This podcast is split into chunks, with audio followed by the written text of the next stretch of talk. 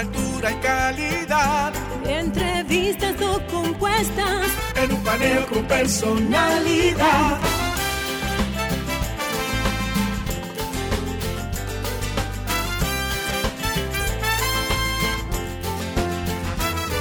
Un paneo con habilidad. Encuentro e interrogatorio. Un paneo con agilidad. Para lo importante y notorio. Un paneo Sin recreo. Un paneo sin abucheo. Un paneo En su apogeo. Paneo, paneo, paneo.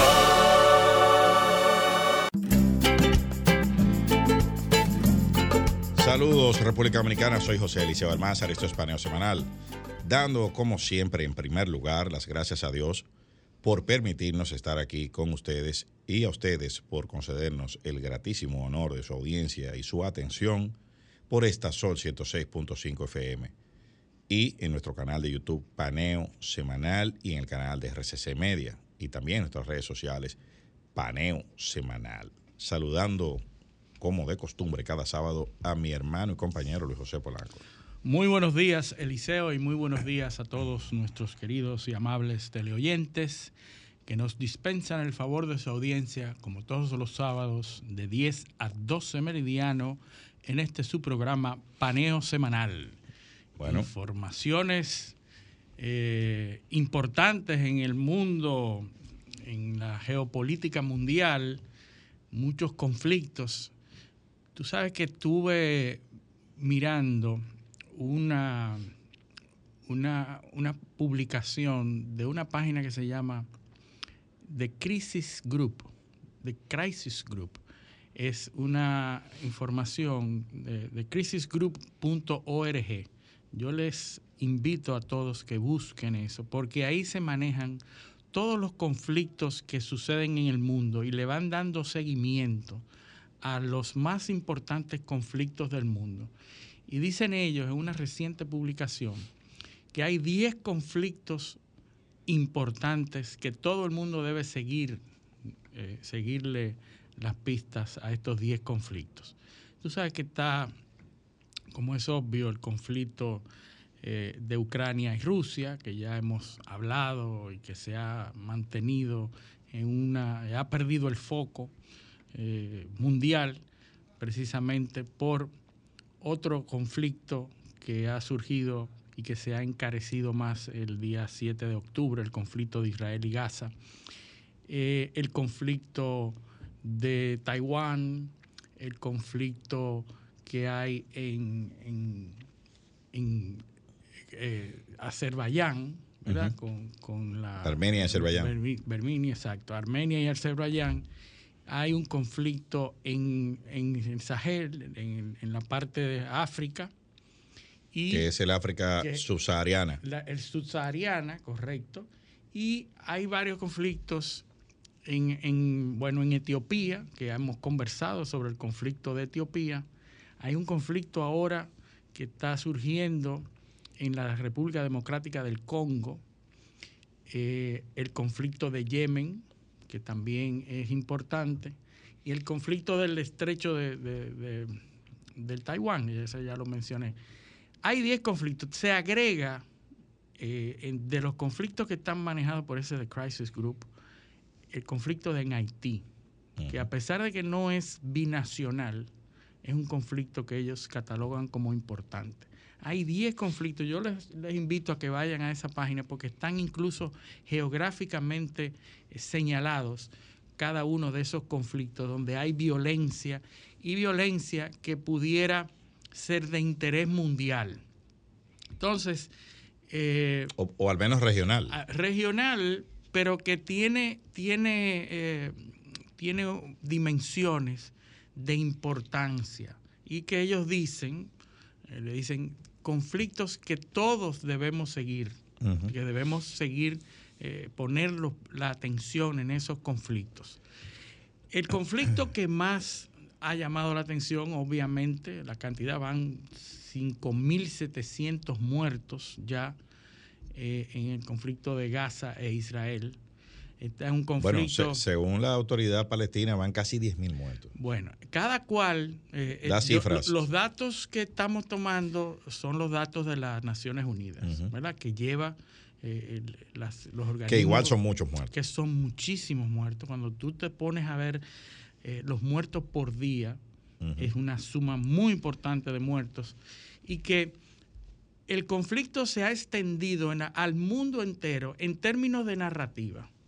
Muy difícil observar eh, análisis no parcializados. Todo el mundo toma una u otra posición. Y si ustedes se dan cuenta, la, desde que uno lee un artículo, inmediatamente identifica hacia qué lado va. El lenguaje, El lenguaje y la- la narrativa. cómo se califican Y los eso hechos. muy bien acotado el asunto del lenguaje, porque hay toda una teoría de cómo el lenguaje y la construcción lingüística de un hecho puede ser fundamental para la lógica detrás, o sea, para, para la, la hacia dónde tú te mueves o no.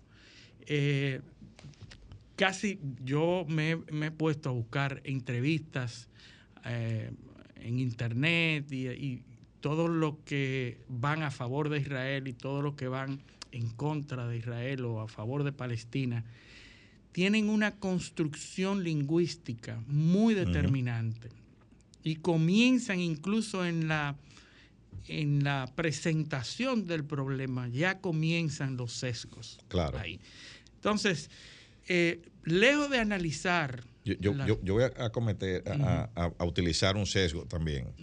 Pero de que yo veo que eso me lo comienzan a analizar leyendo la Biblia, yo dejo de leer, dejo de leer el análisis. Inmediatamente. Sí, sí, pero sí, sí. claro que sí. Eh, eh, desde, que, desde que hablan, desde que meten ese ingrediente ahí, ya el análisis es está contaminado. Es difícil para un ser humano, y lo vimos en los peligros de la moralidad, y, y lo hemos na- analizado aquí. No, y la- Es muy de, la, de difícil. la nueva, lo que pasa es que lo que se busca despertar es eso, eh, esos sentimientos, porque hay una, el, el, el wokismo Sí. es el sustituto de la religiosidad Correcto. en las sociedades modernas. sí. Las sociedades modernas han abandonado el asunto religioso. De enfocar la religión en Dios. Dogmático, religioso. Y entonces la nueva religión, que son las corrientes eh, sociales, eh, de género, eh, el wokismo, como tú bien señalas, es la- lo, lo que hacían las religiones antes. Exactamente, el sustituto, El la fuente de moral, que eso lo hemos hablado muchas veces aquí, Sí. que, el, eh, que es el peso del cristianismo en el mundo occidental por la romanización, y, el, y en el, y el Islam en, en el, en, En lado, sí, en- en su- en en su área Asia y en, y el, y en el continente, de, en, en Asia Menor y en la península arábica y esas regiones, eh, y, en, y en el centro de Asia. Eso, o sea, la fuente proveedora de moral es la religión. Sí, sí. es la Ha sido tradicionalmente la religión. No, y, y en todas las religiones, el, el- el budismo, o sea, es la fuente proveedora de, de normas morales que después se positivizan en el derecho, se vuelven Sí, leyes. se vuelven leyes porque son asumidas. Exacto, son asumidas como la, como lo- la noción de lo correcto.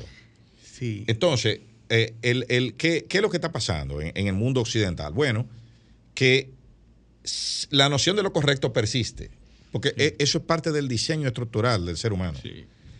Ahora ya no está enfocado en entes superiores en- o divinidades, sino en expectativas sociales de felicidad. Sí, sí, en conceptos abstractos, pero asumidos y, y- y adentrados en, la, en lo que nosotros entendemos como civilización. Exactamente. Porque uno de mis puntos para yo, eh, eh, a donde yo quiero llegar por aquí, es que nosotros asumimos que todos en el mundo, en la civilización, tenemos el mismo grado de desarrollo. Asumimos que tenemos las, los mismos ideales.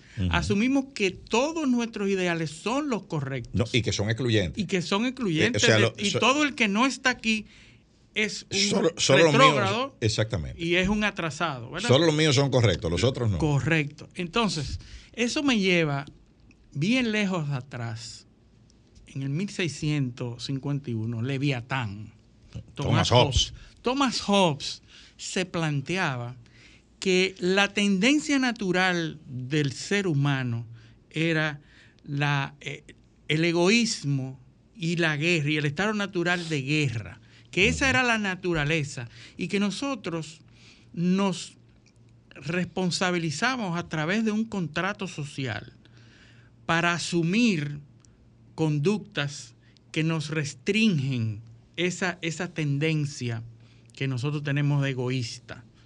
Si nosotros nos vamos a la parte de evolución, nosotros nos vemos que lo primero es tu ser, tu, propia, tu propio ser, ¿verdad? Lo más importante es tu vida. Y, y todas las religiones lo han asumido también. Tu vida, tu familia, tu conglomerado, tu tribu, los tuyos. Sí, porque un tema es un rasgo evolutivo. Eso es evolución, ¿verdad? Entonces nadie se ha atrevido a cuestionar esa verdad de que primero yo, mi familia, los míos, mi tribu, mi nación, los míos. están los míos y están los tuyos, los otros, ¿verdad?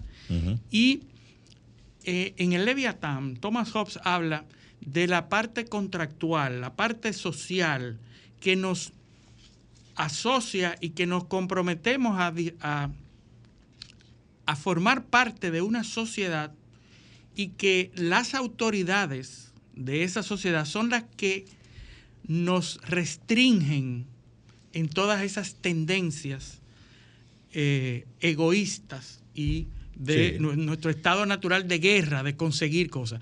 Y eso había estado así y aceptado hasta mediados del, del siglo XX. No, tú sabes que, eh, también, pero, pero o sea, eso no, no sucedió eh, sin, sin que operara un camino sinuoso y un tránsito, ¿no? Sí, sí, claro. Eh, Hay que recordar. Por, aquello, también habla de la bondad inherente del hombre. y por aquello que Polibio eh, historiador griego, decía, eh, definió un concepto que él definía como la anaciclosis. La anaciclosis era que un sistema político tenía varios, varias etapas. Primero, de concepción, desarrollo, esplendor, de declive, y entonces genera otro, sistema. Entonces, en, la, en la teoría de pensamiento eh, sucede más o menos ese mismo fenómeno de anaciclosis. Por eso te, tú, mencionas a, a Hobbes. Pero no, no podemos eh, eh, eh, llegar al siglo XX sin pasar por, por Jeremy Bentham y John Stuart Mill, que son los precursores de la teoría del utilitarismo, porque ahí, y ahí voy, voy conectado con lo que tú dices, de la sociedad. Todo se define en función a lo que es útil, lo que es útil es la felicidad. Y esas son las bases, o, toma, o, o el wokismo bebe de ahí de, esa, de, esas, eh, de, esas corrientes, del utilitarismo, de, que las cosas son aceptables o deseables o tolerables en función a la utilidad que produzcan. es una especie de transacción y la, lo, que, lo que usan Mill y Benham son la, felicidad. Es, la, búsqueda de la, felicidad. La utopía, eh, la, felicidad como utopía, como bien último, como fin último. Fíjate que la traducción política de eso es, en la declaración de independencia de los Estados Unidos, está la palabra felicidad. Sí, sí. El derecho a la felicidad. Porque nadie, incluso la religión, también lo ofrece. Lo, ofrece como meta utópica de que hacia allá. Pero, ¿por qué yo estoy trayendo a Thomas Hobbes? Es verdad. trajimos, trajimos, muchísima gente. Una gente, pero. trajimos a Benham, trajimos a Stuart Mill. ¿Por qué yo estoy trayendo eso? Porque es verdad que somos bondadosos y buenos por naturaleza. Es verdad que somos buenos. Es verdad porque eh, han pasado muchísimos pensadores que, se, que, que llegan a esta cuestionante de que somos naturalmente buenos o somos naturalmente malos, tenemos Maquiavelo, Maquiavelo, Maquiavelo, eh, Maquiavelo, que mucha gente lo cita incorrectamente, porque Maquiavelo es previo, Maquiavelo, es, Maquiavelo es siglo XVI, eh, pero mucha gente entiende que Maquiavelo entendí, eh, o sea que la concepción maquiavélica era que el ser humano era malo. ¿Y por qué? Porque la hacen anclada en el príncipe, pero obvian sus otras obras, sobre todo la concepción sobre la democracia que tenía, que tenía Maquiavelo. Maquiavelo en, en, su, en su obra, en los discursos de la época de Tito Livio, habla de muchos fenómenos de actualidad, incluso del peligro, y, y eso vamos a hablar en el segundo segmento del programa, del peligro de la falsa acusación, sí. del peligro, de, o sea, de los peligros que representaba para la gobernabilidad ese tipo de cosas. O sea, por eso sí, que el, sí, e, esa dialéctica entre el bien y el mal siempre ha sido un objeto de interés de los pensadores. Uh -huh. Somos naturalmente malos.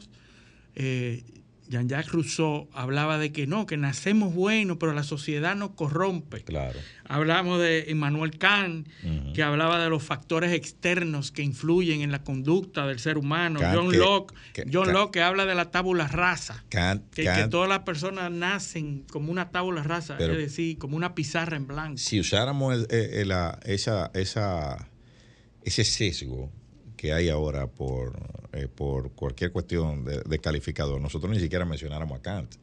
Bueno. Porque Kant, Kant, Kant, el imperativo el, el, el imperativo categórico. sí, el imperativo categórico primero, pero Kant era racista. Sí, eh, sí, o sea, pero tenía, que, tenía pero eso teorías. ni se cuestionaba. No, claro que no. no. se cuestionaba, no, no, no. era malo. Eh, pero es lo, es lo, que digo. O sea, sí. eh, si el, el wokismo, el, el wokismo que usan mucho de, porque el imperativo sí. categórico es una de, la, de, la, de, las, de los mosaicos del wokismo, ¿no? Pero los, eh, los, autores, los promotores de eso estaban exacto. bien lejos de eso. No, pero, no, no, pero que esa parte lo, lo esa parte la, del racismo de Kant la, la, ignoran, la ignoran a, sí. a, conveniencia y sin embargo, sin embargo, es lo primero que sacan cuando quieren atacar a, a, a los que van en contra de su, Así de su ideología. Es. Y, por, y eh, cómo conectamos eso, porque yo oí una entrevista en donde el y una entrevista que se hizo casi viral donde el, el director, el que estaba entrevistando a un a una persona pro Israel, estaba entrevistando de que si ellos, si los, si los, si Israel perseguía a los directivos de Hamas, en una localidad en Gaza. ¿Por qué bombardeaban todas las cuadras de por ahí y obviando las, las eh, los casualties, lo, lo, las, bajas. las, bajas. civiles? O sea, uh -huh. que ellos, con tal de bombardear a las, a las cabezas de Hamas, no les importaba que civiles eh, perdieran la vida. Sí. Y el entrevistador preguntó que si esos directivos de Hamas estuvieran en el ter territorio israelí, que si Israel iba a bombardear de esa misma manera. Uh -huh. De por qué Israel le ponía tan poco valor a las vidas de los palestinos y le daba tanto valor a la vida de los israelitas. Por lo que y, dijo Nietzsche. Y entonces Exactamente. La moral pero es cuestión de estética. Cuestión de estética no es lo mismo la vida uh -huh. del otro que la vida de los míos. Uh -huh. Pero cuando yo oí esa entrevista, yo digo, pero es que estamos obviando, es que la narrativa y el lenguaje que, al que nosotros estamos acostumbrados en Occidente ha llegado al punto de desconocer esa diferencia fundamental uh -huh. de los míos y los tuyos. Y pretendemos nos sobreestimamos de tal manera, sobreestimamos la humanidad de tal manera que entendemos que Israel debe proteger la vida de los palestinos de la misma manera que la vida de los israelitas. Así es. Y eso es una cuestión que nos preguntamos, ¿por qué? Y nos lo preguntamos como si eso fuera natural, es que como, si, como si pudiéramos hacer esa distinción como seres humanos es que quienes, eh, eh, la, la, el pensamiento primario del individuo, y, y, y, eso no, en eso no hemos evolucionado mucho, uh -huh. es que los seres humanos son lo que son como nosotros. Sí. Los demás no. Los demás no. los demás no. Pero, eh, Eliseo, ese, esa, ese cuestionamiento me puso a decir, ¿cómo tú te llegas a preguntar eso? en que debe haber algún tipo de eso. La naturaleza humana, cuando tú tienes, ¿hasta qué punto un ataque a tus hijos y a tu esposa, tú debes responderlo en la misma proporcionalidad de la que te dan? O sea, ¿cuándo se pretende que un ser humano puede decir, mira, le dieron una bofetada a mi esposa o a mi hijo, y yo tengo que exactamente dar una misma bofetada. Así es. O sea, el, la naturaleza humana no hace distinción y lo que viene es una respuesta inmediatamente con lo que tú tengas. Que, O sea, no, busca, hay- que no buscas reparar. no, no, no, para nada. Porque después, después de la bofetada De la ya, ya, Exactamente. no buscas reparar ni, No- eh, no ni devolver a la condición anterior. No existe una instancia humana o un desarrollo humano tal que te restrinja de reaccionar exactamente con la misma proporcionalidad. El problema, el, el problema aquí, eh, y, y- y es algo que, que he dicho anteriormente, lo que está puesto a prueba es el sistema de convivencia mundial. Porque si la comunidad internacional permite que siga produciéndose lo que se está produciendo ahí, que ha despertado la alarma, por lo menos de los Estados Unidos, que es uno de los principales eh, eh, Sí, se supone que son Soportes. referees, referees también. Y allá, allá está Anthony Blinken tratando de negociar eh, eh, algún tipo de, de- de cese de hostilidades o de reducción de las el hostilidades. llamado a cese al fuego fue desconocido y desoído completamente Claro, por la- Benjamín El, Netanyahu. el secretario general de la ONU está escandalizado. O sea, ha emitido declaraciones sobre, sobre el tema de la. sobre, eh, porque ayer se ata- atacaron un convoy de ambulancia. O sea, el, el mundo, lo- hasta los aliados de, de- de Israel, están. eh, O sea, ya, ya están tomando un brazo de distancia porque no, no pueden. Eso- es, insostenible. eh, Exacto, es insostenible. Y a eso fue que apostó. Por eso fue que hace un par de semanas dijimos aquí que Israel podía estar caminando a una trampa, eh, lanzando una operación a gran escala, porque jamás sabía que lo iban a hacer. O sea, lo- eh, jamás sabía que la respuesta iba a venir eh, en, en esa dirección, porque conocen, tenían información de inteligencia y sabían la capacidad de respuesta. sobre todo a un gobierno como Benjamín Netanyahu, de derecha, Claro. cuyo o- lo, que, lo que ha sido atacado con más ferocidad no es a, esa, a ese terreno que ha, que ha incursionado jamás, es el orgullo de Netanyahu Claro. que está afectado. Fue golpeado. Eh, eh, golpeado siendo uno de, la- uno de los gobernantes Ahora. más derechistas y más mano dura. El y ejército- a él es que le han dado este golpe. el ejército, o sea, la fuerza de defensa israelí no, no están preparadas para una guerra larga.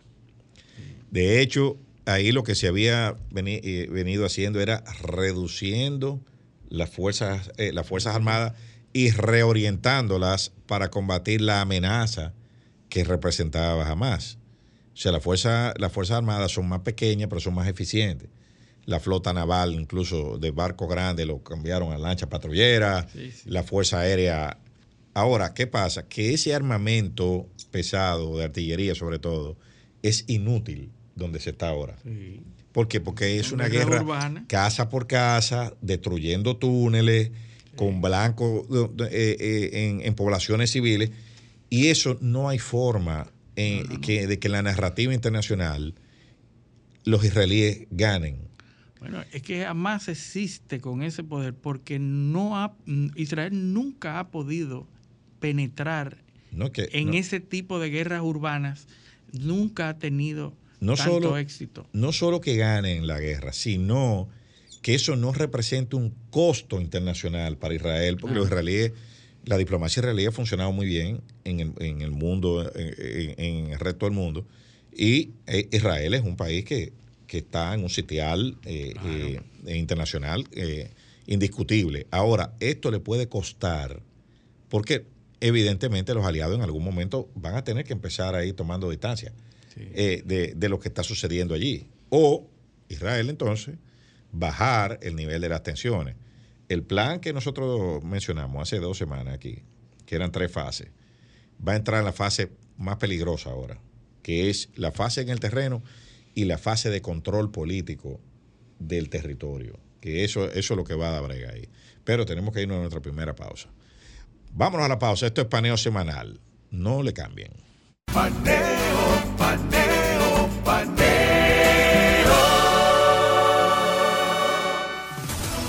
Sol 106.5, una estación del grupo RCC Miria.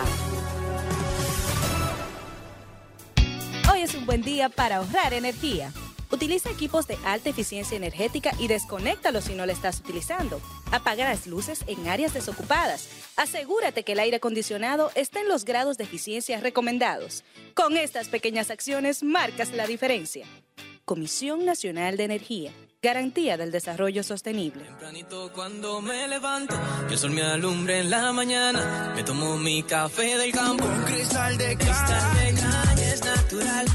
De caña al 100%. La prefieren en la ciudad y en el campo también. Azúcar cristal de caña, naturalmente dominicana, disponible en supermercados y colmados en todo el Sol país. 106.5. La más interactiva. Paneo, paneo, paneo.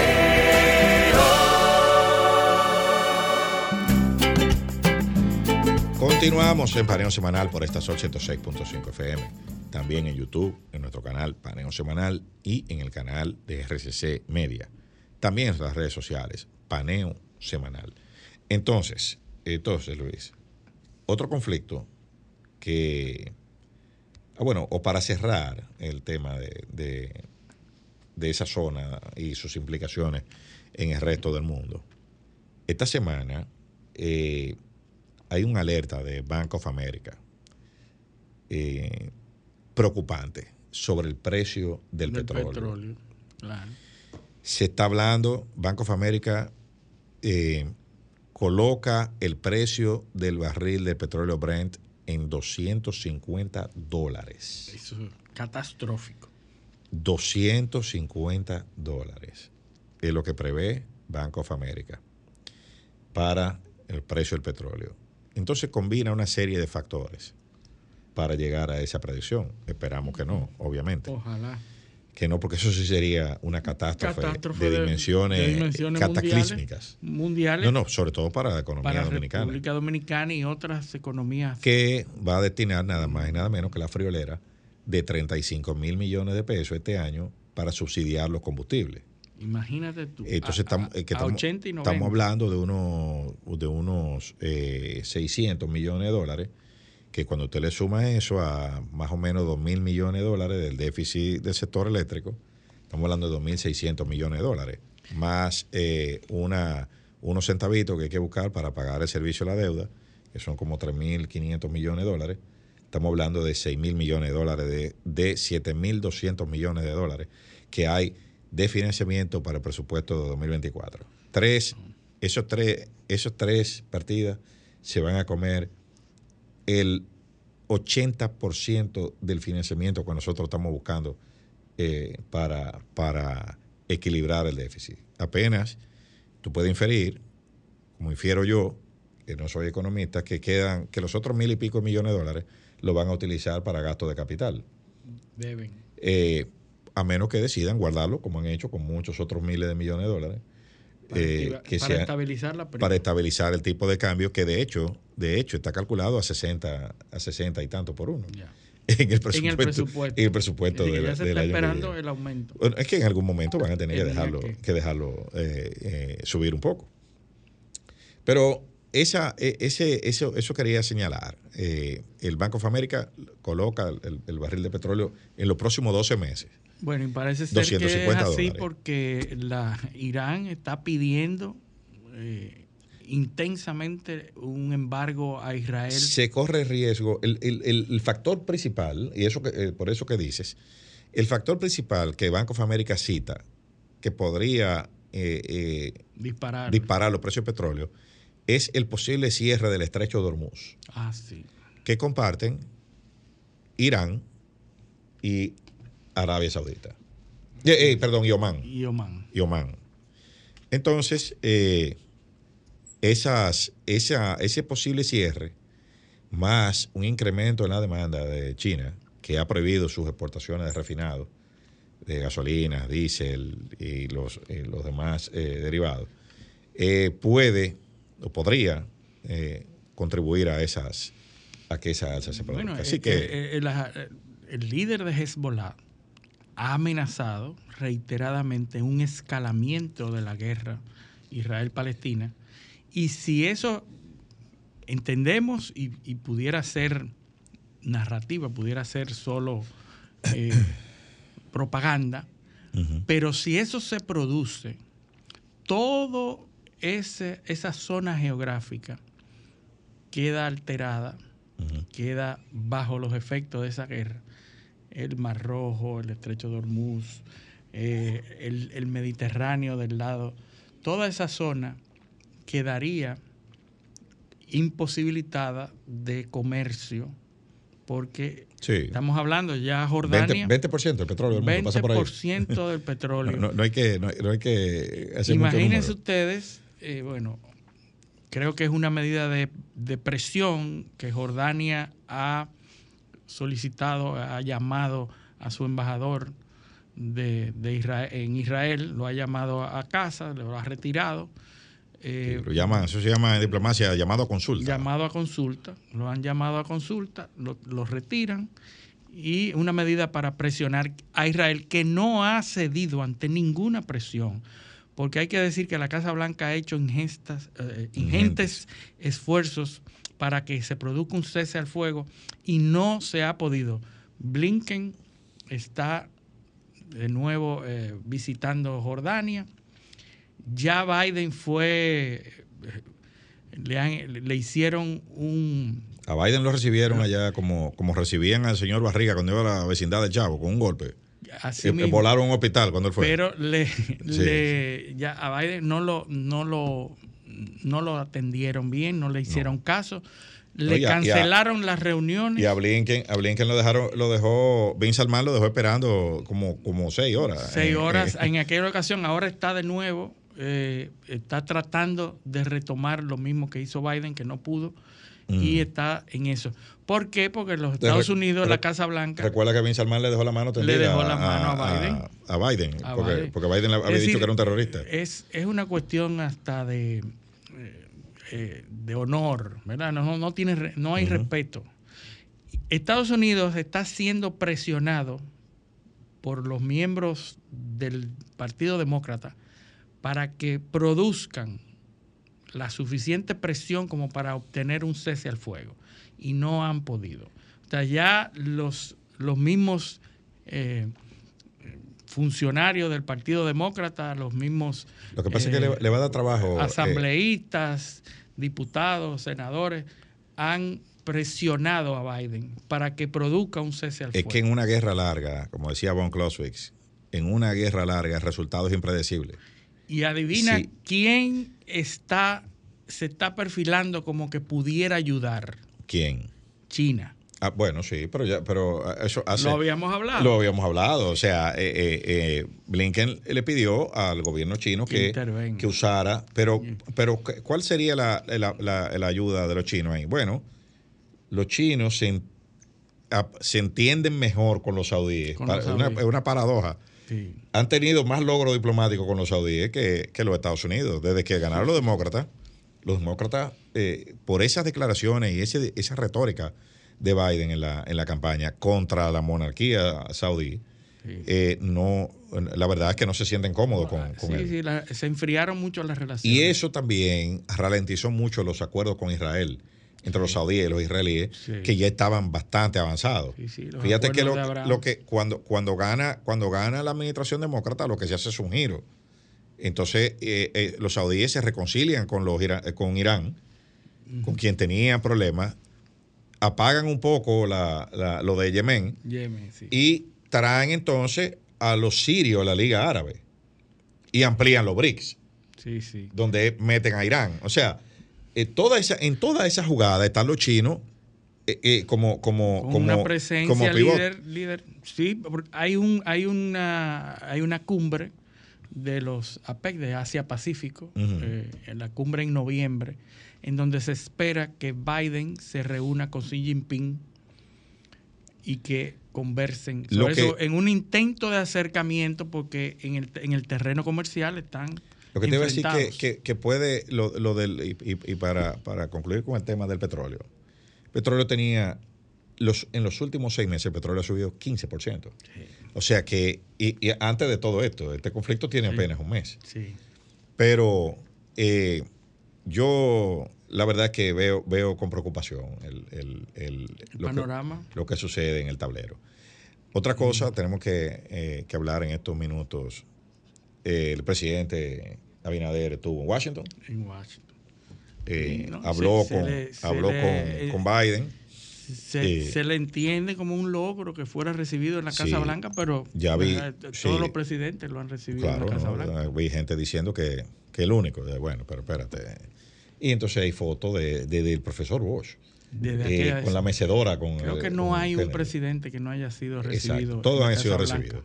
Y el presidente Abinader, obvia- obviamente, fue. Ahora, eh, ¿cuáles son los puntos de la agenda? Haití. ¿Qué es lo que sale en la prensa norteamericana? Hablaron de Haití y otros temas. Sí, sí, porque es lo más importante. Haití Comenzamos diciendo, temas. el The Crisis Group tiene como dentro de los 10 más importantes conflictos en el mundo, ya, ya está presente Haití. Pero, pero, ¿tú no nos recuerdas que en marzo nosotros leímos el informe de amenaza de la comunidad de inteligencia de Estados Unidos? Sí. ¿Y qué, y qué mencionaban? Haití. Haití, porque son coherentes. Eso, eso, claro. Entonces, ¿de qué, ¿de qué van a hablar? Bueno, de temas de Haití o de temas que tienen que ver con Haití. Eh, Una investigación del, del Labor Department de Estados Unidos que, que hay, que tiene que ver obviamente con Haití, por el tema de la industria agrícola, y los temas de, la- de- de seguridad regional de la frontera, eh, de cómo, cómo está impactando, cómo está aumentando la llegada, la llegada de haitianos, porque ahora resulta que se ha abierto una línea eh, por Nicaragua. Ahora la vuelta, la vuelta, La vuelta haitiana. claro, claro. Nicaragua. Y para resolver eso, y te voy a decir algo, para resolver eso va a haber que hablar con los chinos también. También. Sí, porque, sí, porque, Daniel Ortega es, es una, es, es un, Un socio. un socio estratégico de los chinos. O sea, el único que le puede jalar las orejas a Daniel Ortega es Xi Jinping. Sí, sí. Para que, porque los Se está americanos, usando la migración Claro. como arma de guerra. por supuesto, vengan por aquí, es más cerca, porque no hay que cruzar Darién, Ujú. es más cerca. Y yo, usted, Está yo hasta, hasta destinando guagua para que se sí, puedan yo- ir. sí, que se vayan. Yo, yo te llevo, yo te llevo por aquí todos los haitianos que tú quieras, para allá. Increíble. Ya tú sabes. José, bienvenido Bueno, buen a día. tu programa, paneo semanal. Sí. Siempre me tienen esa surapita, pero bien. Un saludo a ustedes. Pues tenemos que aprovechar que te vemos para. Claro, lógico. lógico, lógico. Un saludo a ustedes y a, y a todos los, los que nos siguen, ¿verdad? En este paneo semanal de los sábados. Eh, a propósito de eso que tú mencionas, Joe Biden aprovechó para jalarle un poco las orejas a los países de América Latina. Bueno, aprovechó la cumbre que se está dando allá, incluso la presencia del presidente Abinader, eh, con eh, líderes de América Latina, presidentes. Eh, Donde el presidente Boric de Chile le pidió a Estados Unidos que saque a Cuba de la lista de países que apoyan el terrorismo. Sí. Pero a lo que iba el tema de China, Estados Unidos. El presidente Joe Biden aprovechó esa, ese escenario para advertir a los países de que no asuman compromisos con China, es decir, que no se dejen financiar, ¿verdad? Eh, por los Estados chinos. Unidos sí. Sí, ¿no? Incluso anunció un paquete de para alivio de la deuda eh, Sí. latinoamericana, un paquete de apoyo, de ayuda de, de parte de los Estados Unidos para eh, un poquito, bueno, ayudar. Yo diría que más orientado a, a- a- a disminuir la influencia de Chile, de China en América Latina, que la verdad que ha sido agresivo, no solo en América Latina, yo Sí, pienso que sí, en el sí, mundo, en pero el en- mundo, eh, sobre eh, todo en África y en en África, bueno, vimos cómo eh, la intención de los kenianos de encabezar una fuerza multinacional, o bueno, yo no sé si la iniciativa vino de ellos, pero ellos finalmente accedieron, ¿verdad? Que, que nosotros Eh, en este programa se dijo la primicia de que no iban a venir. Y el mismo presidente Biden Semana anunció, después, claro, claro, y el mismo presidente Biden anunció que esa fuerza iba y qué sé yo. Las Naciones Unidas aprobó la resolución, la aprobó el Consejo de Seguridad de Naciones Claro, Unidas. pero con, con Ahora, eh, China, con la la tensión de Rusia y China. Claro, encabezando Kenia y el veto chino se hizo sentir en Kenia cuando los chinos le dijeron vamos a renegociar la deuda de 8 mil millones de dólares que tenemos con ustedes y además aquí hay eh, disponible créditos, dinero fresco por cerca de un billón de dólares, mil millones de dólares eh, adicionales. Pero Inmediatamente pero fue, de destituido, fue destituido el canciller. Le buscaron Eh, unas eh, funciones eh, mejores. eh, ¿Ustedes ministro, ministro de Turismo de Kenia. pasó un poco, Sí. no pasó un poco como lo que pasó con Arturo Logroño aquí en la sí. época de Trujillo, cuando Trujillo se antojó de las operaciones eh, que de Amadeo Barleta, eh, de importación de vehículos y demás, eh, General Motor Corporation, que representaba aquí, que hoy todavía eh, Todavía lo tiene. está Santo Domingo Motor, que es el legado de esa, de esa actividad empresarial. Eh, este, pues el cónsul de, de Italia fue a, a protestar frente a Trujillo y a pocos días el cónsul fue hecho preso. Entonces inmediatamente, bueno, no, fue hecho preso Amadeo Barleta Amadeo. eh, el empresario, ante la negativa de venderle sus empresas a Trujillo. Y el cónsul va a protestar a donde Trujillo y le manda un mensaje del Duce de Italia, Benito, Benito Mussolini. Mussolini. Mire, jefe, le dijo, casualmente el acorazado Roma está en Nueva York.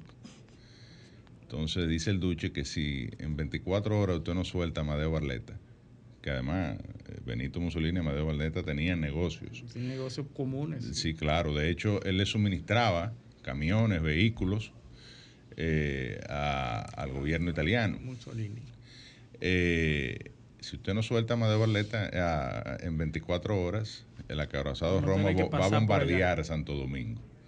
Entonces, ante esa situación, Trujillo no le quedó más que soltar al hombre. Voluntariamente. Pero había que echarle la culpa a alguien en específico. Y como en Kenia fue el canciller el que llevó la, la bueno, la, la sanción de ser destituido, en este caso Trasladado. Arturo Logroño. Fernández, ser un hombre grueso, reconocido por pesar más de 400 libras, y se dice que es la primera vez que la soga rompió por los más gordos. Sí, sí, sí. Entonces en Kenia pasó algo similar. El canciller fue entonces designado. eh, luego eso tiene un segundo historia, igual que en Kenia. El hombre, tiempo después, que evidentemente cogió un golpe que no era de él, porque Trujillo era que estaba sí, antojado de estas empresas y fue que ordenó la, prisión de Amadeo Barleta. Trujillo lo invita a su despacho y le dice, Arturo, en esta mano, la derecha tengo un decreto y en la izquierda tengo un, un maletín lleno de dinero. ¿Cuál de las dos tú quieres? Eh, Como una manera de compensarlo. Y él, que era muy jocoso, le dice, deme un abrazo, jefe. Es decir, abrázame con Sí, las dos manos. mano. Entonces al canciller de Kenia pues lo, lo designaron días después ministro de Turismo, eh, o sea que fue compensado por la situación, pero mientras tanto eh, un tribunal keniano también ordena, eh, la eh, prohíbe, A requerimiento de unos partidos de oposición. claro, prohíbe, prohíbe Porque fueron, fueron, eh, fueron nueve, mil, mil millones de dólares y nueve mil de unos vencimientos, nueve Sí, mil de una- millones. de unos una- que había que hacer. Unos centavitos que había que pagar. Entonces, Sí, sí. eh, en este caso, el tribunal keniano pues se prohibió al gobierno de ese país el eh, enviar esas tropas a Haití. Resultado, estamos en la misma situación. Un peloteo, lo que se... Yo te tiro la bola a ti, tú me la tiras a mí, yo, bueno, no puedo porque... eh, Que- que además, eh, o sea, el- un tribunal me lo prohibió. O sea, en Kenia lo que se produjo fue una, especie de sainete para un poco salir del Sí. compromiso con la comunidad Y que internacional además que Biden. un show, en otras palabras, para no eh, eh, encabezar esa fuerza Además que fue lo que, lo que ofrecieron fueron 100 millones de dólares. Los chinos estaban dando Eh, además, entonces- quienes deben encabezar esa fuerza multinacional son los países que, eh, Que- tienen la responsabilidad histórica de asumir eh, la situación de Haití, Francia, Estados Unidos, Canadá. Eh, Francia, que fue, digamos, la responsable histórica del nacimiento de ese país. Los franceses lo están sacando a patada del Sahel. Imagínate tú si están en condiciones está en de, de- de de, de asumir liderazgo de ningún sitio. Porque eh, eh, a través del Tratado de Ruizuik se establece en la parte oeste de la isla de la Hispaniola la colonia francesa de Saint-Domingue. ¿Qué hacen los franceses? Un deseo, evidentemente, de, explotar lo más que se pueda los recursos de la isla, de esa porción de la isla. eh, incrementan el tráfico de esclavos de origen africano. Y ahí se acumulan cientos de miles de esclavos en labores, sobre todo agrícolas, eh, de producción de caña. Más de un millón de esclavos fueron importados a, de- la, a la- de a la- esclavos. a la parte francesa en, Eh. en- en- en 200 años. A, la parte española, en 400 años, fueron 300 mil. Ahí fueron un millón y pico en 200 años. Entonces, evidentemente, eh, cuando se produce el, levantamiento en, en Haití, después, bueno, primero en 1791 se le cede la totalidad de la isla. Sí, sí, Eh, pero ahí a- generan una deuda, la deuda través- de la independencia. No, la No, eso fue, de eso. eso fue después de 1804. Antes de eso, antes de eso, en 1791, se le cede la totalidad de la isla a, A a Francia. Francia, Sí, sí. eh, a través del Sí. Tratado de Y Basilea. coincide con el levantamiento, que ahí es que comienza el Eh, levantamiento de los esclavos. Digo, en- de. Aranjuez. Entonces, eh, en este, en ese, a finales del, del siglo XVIII, pues inicia, como bien dice Eliseo, el levantamiento de los esclavos negros en, en- la parte, en San Domingo. Y entonces en 1804 la- la- nace la República Haitiana con la primera revolución negra del mundo sí. La primera independencia y la de primera América. independencia de América. Sí. Bueno, eh, 1776, Estados Unidos. eh, Después Sí, de Estados sí, Unidos. sí, pero América Latina. De, eh, o sea, la De primera España. independencia negra Sí, y una sí. de las primeras independencias de, de América. La segunda, de- de- después de Estados Unidos. Después de Estados Unidos, correcto. Entonces, eh, hay una responsabilidad histórica de los franceses, ¿no? Por lo menos, incluso después condenan a Haití, fruto de esta situación, al pago de una indemnización a los franceses por haberlo Por sacado. haberlo sacado así. de, de- de Lo la mismo que se hizo, Salomón. lo mismo que se La hizo en África con el. CFA. Correcto. Pero- Allá, le, allá le fue. Entonces, la verdad que la comunidad internacional ha sido irresponsable. El llamado reiterado del presidente dominicano ha caído en una especie de relajo, digamos, porque le, le hacen, ¿verdad? Lo reconocen por haber tenido liderazgo y qué sé yo, le dicen que sí, que vamos a que dice- resolver. como dice un amigo, un y amigo a la de hora de tomar la decisión, pues lo que ocurre son cosas como esta. Bueno, Kenia, mira, te vamos a decir que eres tú. Dice un tú- amigo, Tú haces un show allá, dice que no, que qué sé yo cuánto, y no pasa nada. Porque ahora, ¿cuál- ¿en qué pie está parada esa resolución de Naciones Unidas en la cual se establece eh, la intervención de Haití o a través de, una, eh, de un cuerpo eh, multinacional que pueda apoyar a la policía haitiana en lo que es la estabilización de esa, de esa nación? le, da, le dan el tratamiento al diplomático, le prestan toda la atención del mundo y no hacen nada de caso. Efectivamente. Sí, efectivamente. sí. Pero el, el problema de la, de, de la, de la fuerza, de aquella famosa fuerza que se está ventilando que vaya a Haití, el informe de las Naciones Unidas que se publicó, que, que aquí nada más se leyó el tema de Martelly, eh, y eso fue lo único que, que a lo que se le dio relevancia, pero ese informe establece la capacidad operativa de los cuerpos del orden de Haití.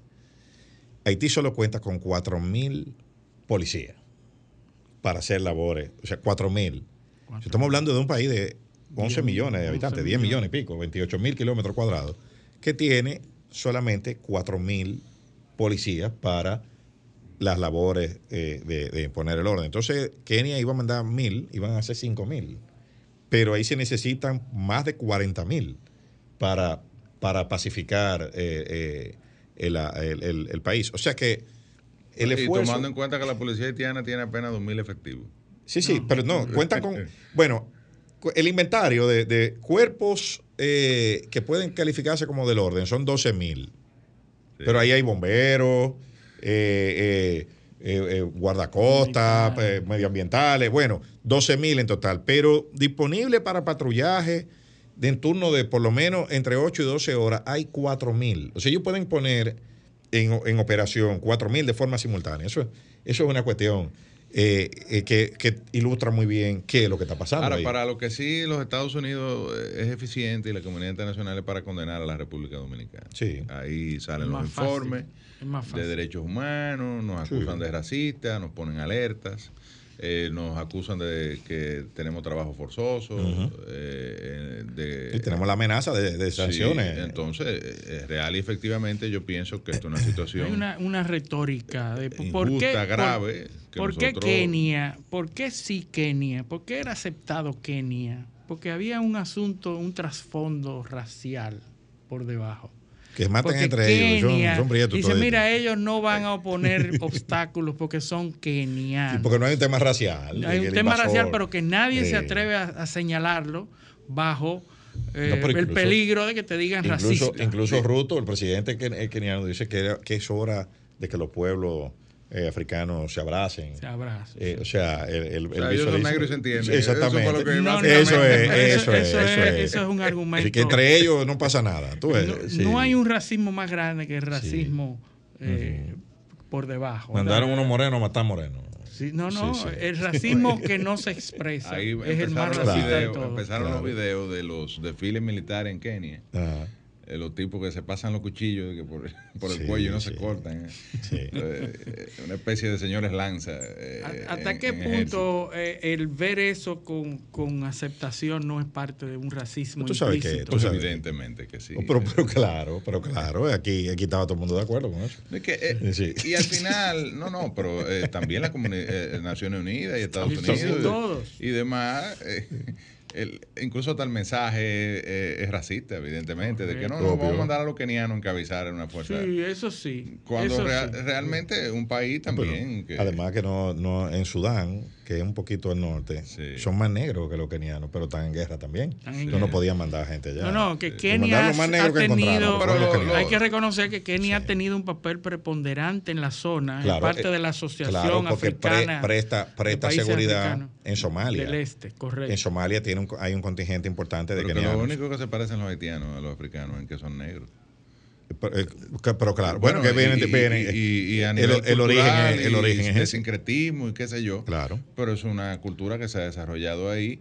Pero no a los Eh, africanos de eh, Kenia, eh, porque es, también- es a lo de la costa oeste de África, que es de Senegal, que es eminentemente caribeña. Ajá. Es decir, como hay otras manifestaciones en el Caribe de similares a la haitiana, con dialectos creol y todo eh, y el sincretismo religioso y demás, eh, sobre todo en, en la comunidad del Caribe, en Caricón y, y otros países de, de- Brasil, la costa bueno, este de- claro, de Brasil. o, o- o en Cuba y República. Dominicana, donde hay, en, este, en el caso nuestro menos, porque nosotros fu- fuimos una sociedad que tendió más al, al mulataje, es decir, a la mezcla, al mestizaje, a la mezcla eh, de, de razas, pero eh, eh, son manifestaciones del origen de, evidentemente, del tráfico de esclavos que se produjo en la época colonial que se dan en estos países y que nada tienen que ver con la realidad que se vive en África, o por lo menos hay muchas distinciones. Sí, sí, sí, hay mucho- Pero o sea, eh, eh, aquí un- hay un porcentaje, no, no solo en la República Dominicana, eh, eh, yo creo que en el continente americano, que entiende, elevadísimo de personas que entienden que África es un país. sí. O sea, fíjate que si, si las diferencias se entienden o no, que, que la gente enti- ve, Que ve es que una es un, solo. que es De un conglomerado. Una señora que vivía. Tam- ah, que daba da- clase sí, en- es un nombre como de profesora. Sí. Sí, la profesora África.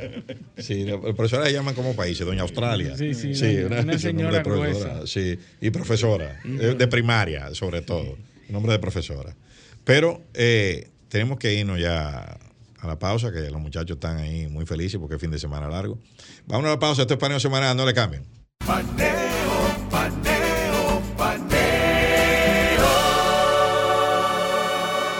Continuamos No en paneo semanal por esta Sol 106.5 FM. También en YouTube, en nuestro canal Paneo Semanal y en el canal de RCC Media de Sol.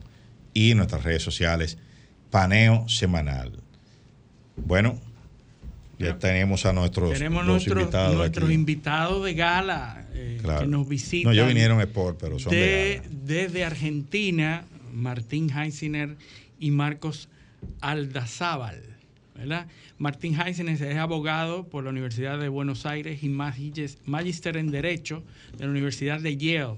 Y actualmente se encuentra realizando su doctorado en temas de justicia penal en la misma universidad.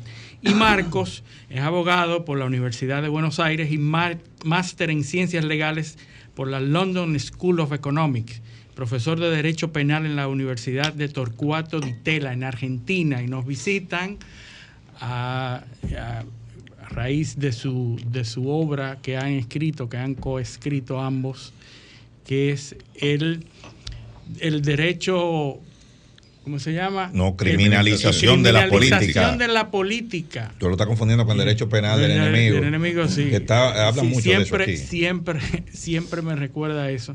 De zafarones. Pero No, no, de- eh, de- de tenemos la, criminalización de la política, la persecución judicial de la gestión pública, del lawfare al fair law. Ese es eh, el, el Bueno, libro que vamos a que- hablar hay que- ahora, hay que muy decir- actual Hay que decir que la tercera es la vencida. Marco está aquí por tercera vez, pero ya físicamente. físicamente. Él había estado dos veces, había estado dos veces Eh, de manera virtual. De manera virtual. Así que y amenazó, amenazó con venir y vino. Así es. Muy contento. Bienvenido Martín y Marcos. Muchas, gracias, muchas gracias por invitarnos y por darnos la oportunidad de, de conversar con ustedes. Es un placer estar acá. Bueno, eh, vamos a empezar. La criminalización de la política es un fenómeno que, del cual la República Dominicana no escapa, pero no es exclusivo de nuestro país. Eh, recientemente, como ustedes habrán podido eh, eh, observar en Internet, y hemos vivido una época de judicialización de expedientes por alegada corrupción. Ustedes en Argentina tienen una experiencia más vasta porque este proceso empezó antes.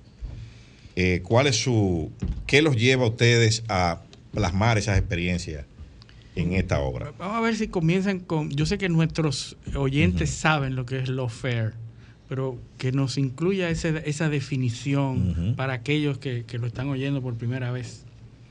Bueno, a mí me gustaría hacer una aclaración preliminar que tiene que ver con lo siguiente. Nosotros antes de venir estuvimos eh, obviamente escuchando el programa y varias semanas hacia atrás viendo cómo viene la discusión y vamos a tener especial cuidado de no dar una opinión sobre el funcionamiento eh, de las causas de aquí, básicamente porque ustedes tienen un nivel de intelectual de discusión altísimo y sería un acto de soberbia venir a tratar de intervenir o pensar sobre esto. Vamos a tratar, por el contrario, de eh, presentar fenómenos que quizás sean comunes y que ustedes los vinculen en la Exacto. medida en que puedan serles útiles, pero Es una buena manera de justificar por qué no nos metemos en los asuntos nacionales. Básicamente por explicar nuestra ignorancia, los desconocemos. Sí hemos encontrado patrones comunes muy Sí. similares a los de Argentina, Exacto, a los de. Brasil, pero serán ustedes Sí. quienes digan si nos equivocamos o no, con no, no. toda modestia sobre este punto. Eh, ahora sí, quizás la- la- sobre el título y luego el- que Marcos dé su opinión, pero ¿por qué esta, esta noción de, de lawfare y fair law? Estos- este juego de palabras. Eh, lawfare es una conjunción de dos términos, de, de law por un lado, de derecho, y warfare. Warfare es, eh, es, eh, Arma. ar- armamentístico, o la guerra, o lo bélico, sería lo bélico. Entonces, la Ujú. guerra a través del derecho.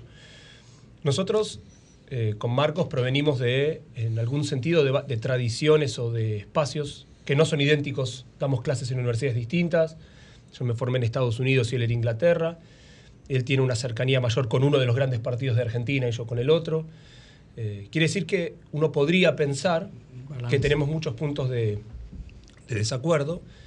Y por eso es interesante que los dos, cuando hablamos de lawfare, no estamos queriendo decir, y esto es lo que también quise decir en mi introducción, que tal o cual causa haya sido producto del lawfare, que todos los acusados sean inocentes. Ustedes lo ven como fenómeno que afecta a todos de forma transversal. Exactamente, un fenómeno de criminalización de la política y no de los políticos. Ujú. Acá lo que se trata de hacer es quitar el foco sobre la discusión de política pública y discutir la moralidad o la personalidad de ciertos individuos. De modo que cuando hacemos este paso, esta sugerencia al fair law, no quiere decir que tal o cual causa se trate de manera más justa, sino que nuevamente el derecho pase a ser concebido por la mayoría, y podemos conversar sobre cómo hacerlo, pase a ser concebido por la mayoría como un instrumento de discusiones justas y no de ataque al enemigo. Esto Marcos es experto, ahí lo quiero dar la palabra a él, pero él tiene un enorme estudio que demuestra el comportamiento político de las causas, aun cuando fueran justas. Eso, eso es, es, es importante porque hay que sacar, nosotros hablábamos en el primer segmento y, hemos hablado varias veces de, la obra de Pablo Malo, ¿no? Del tema de, la, de, la, los peligros. De los peligros de la moral. Entonces, cuando usted eh, inspira en las actuaciones de un sistema judicial, no en las leyes, sino en el concepto, en conceptos morales, que sirven muchas veces para acabar con el, con el contrario, entonces llegamos a, a lo que tenemos ahora. Entonces, Marcos, Dino, háblanos un poco del, del, tema este, de la, del, de la, de la concepción de enemigo y de, y de cómo ha entrado al sistema, al sistema judicial en Argentina. Bueno, sí, muchas gracias también por, por la invitación. Ayer, repasando un poco mi trabajo y, y, pensando cómo presentar el fenómeno acá en Paneo Semanal, me parece que se pueden diferenciar, en principio, dos conductas que después confluyen. Por un lado está hacer política a través de la denuncia, que ahí no estoy hablando del, comportamiento del Poder Judicial, sino del comportamiento de actores políticos. Entonces, hay muchos estudios que prueban que para sacar el foco de la discusión de política pública, lo que hacen actores políticos es denunciar al contrario, incluso hay denuncias entre personas del mismo partido para ganar rédito, y se ve que esas denuncias se potencian, por ejemplo, en periodos electorales o en periodos de competencia. Y muchas veces las denuncias no tienen que ver, y uno podría decir, bueno, pero estas denuncias quizás sí son por actos de corrupción, pero hay varias cosas que prueban que no. Por ejemplo, la temporalidad, que son todas en periodos eh, electorales, el contenido de muchas de esas denuncias, que son evidentemente por actos eh, políticos, y también la cantidad de denuncias. ¿no? En, en total, si, si uno ve el periodo entre 2013 y 2021, ese periodo gobernó tanto el kirchnerismo como el macrismo. En total hubo 4.038 denuncias y uno puede decir, bueno, algunos actos de corrupción puede haber, pero si hubiera 4.038, ni, aunque quisieran podría haber tanto, ¿no? Claro. Entonces, ya... Pero cuando, cuando tú hablas de denuncias, perdón, ¿eso eh, son casos que llegan a tribunales o que se judicializan de algún modo o que simplemente se denuncian en la, en, la prensa? No, no, no. Esos son casos que llegan a tribunales... 4.000. Que se hace una denuncia penal. Ahora, y, y acá pasó el segundo fenómeno. Por un lado está la política a través de la denuncia, pero eso es simplemente una denuncia, es decir, si el Poder Judicial no actúa, eso en principio queda en nada. Pero el Poder Judicial en muchos casos actúa y acá es donde se manifiesta después eh, la criminalización de la política. ¿Y cómo actúa el Poder Judicial? Bueno, al menos en, lo que yo percibo, eh, y esto, como, como decía Martín, yo, yo hablo por mí, pero algunas de las cosas que se vieron en Argentina, por un lado, hay un, hay una gran presión política sobre el Poder Judicial, entonces constantes intentos de eh, remoción de jueces que no son afines, procesos de juicio político, procesos mediáticos contra diferentes magistrados o fiscales, que ya ponen una presión a los jueces, especialmente los jueces federales, a fallar eh, a favor del, gobierno de turno, ¿no? Que es donde viene el famoso populismo judicial, ¿no? Sí. O sea, la, la acción del juez presionado mm. por el, la media o por lo que piensen los demás o por el reclamo popular. Sí. Eh, y a veces los fiscales se aprovechan y se suman a esa presión incluso.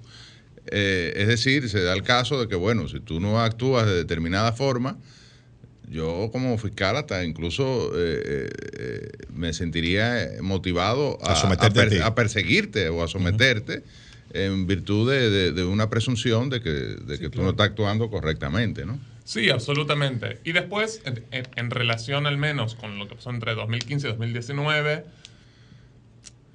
el, el kirchnerismo, que es un partido más de centro-izquierda, había mantenido ya una disputa con el Poder Judicial que por su composición suele ser eh, más conservador y eso también fomentó, al menos en ese periodo, que, que, que las causas contra el kirchnerismo avancen un poco más respecto de otras, lo, cual no quiere decir que, ningún, que ningún grupo esté exento, pero esto derivó en, en, este fenómeno de criminalización de la política y ahora en las causas en concreto, y esto me interesa más que lo de las denuncias, la forma ¿no? en, que, en que avanzaron esos procesos también tiene componentes que son o muy moralizantes o netamente políticos. ¿Y en qué se ve esto? Bueno, en la relajación de estándares de prueba, en medidas coercitivas como la prisión preventiva utilizadas con fines mediáticos. Eh, y esto es interesante que se ve en Argentina, pero lo que estamos hablando también en otros países. permítanme poner un ejemplo de, un paper que estaba leyendo el otro día respecto de, Brasil.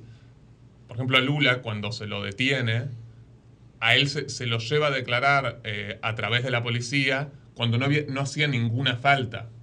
Pero se lo lleva a declarar a través de la policía con muchos medios de comunicación. Para exponerlo.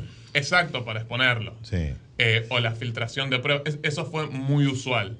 Y, se nota en ese caso eso y después el timing político también. Y la filtración de, piezas eh, del expediente convenientemente seleccionadas para que la prensa la, la maneje. Durante el gobierno de, perdón que no estoy hablando acá de, Argentina, pero me parece también interesante ver otros, otros países. ¿no? durante el gobierno de Dilma Rousseff, en, una instancia Dilma le iba a ofrecer un ministerio a Lula. Eh, y el día anterior a eso se filtra un audio, un audio privado de la causa, en el que se filtra un recorte del audio en el que en una conversación privada entre Dilma y Lula, en la que se dice que Lula, o parece surgir de la conversación que, que Lula estaría asumiendo el ministerio para tener fueros. Pero después, tres años después, se ve que eso era un recorte parcializado del audio y que lo que estaban diciendo era totalmente lo contrario y que quería asumir ese ministerio por cuestiones de política pública. Y el día anterior también a la elección entre, eh, entre Bolsonaro y Haddad, también el día anterior se filtra un acuerdo abreviado entre otro imputado y el juez, en el que es el primer imputado de, de Lavajato que acusa directamente a Lula, eso se hace público un día antes de la elección, eh, si, mal no recuerdo, y después también se ve que eso no estaba apoyado en ninguna prueba, ¿no? Entonces, e, ese tipo de cuestiones muestran también este timing eh, y, esta utilización electoral que, que añade elementos, eh, elementos que netamente no son, no son procesales ni jurídicos. Bueno, me, podría extender mucho más, también quiero que dejarlo a Martín o, dejarlos a ustedes. Eso es un tema que yo puedo hablar 10 horas seguidas. Yo, entiendo que este fenómeno que se ha visto en otros países, como ustedes dicen, eh, en Argentina, en Brasil, en Perú, en Honduras. En Ecuador.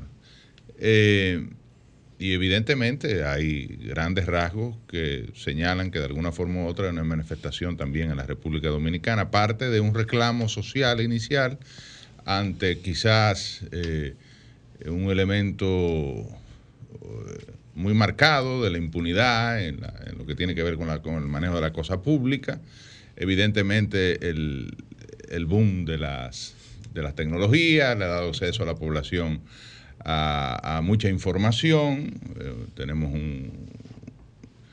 Eh, y a capacidad de reclamo a través incluso de estos mismos medios. En el caso dominicano se vio un movimiento social que se denominó Marcha Verde, que fue que inició ese proceso.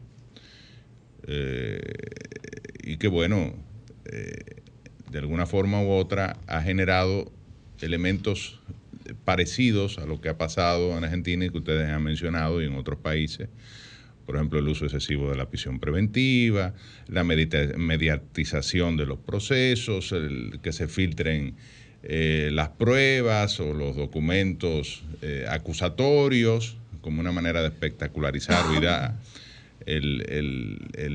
la persecución, que no digo que tenga méritos, lo podría tener, eso lo determinará el juez, y se ve como que a la gente lo que le interesa es, eh, digamos, en el caso dominicano, que te metan 18 meses de prisión preventiva, te declaran el caso complejo, 18 meses, y bueno, ver quizás al que en un momento fue privilegiado, eh, eh, digamos, esposado, con, entonces le ponen unos chalecos antibalas, unos cascos, dentro del Palacio de Justicia, como que si ahí alguien lo va, entonces los rodean de muchos militares.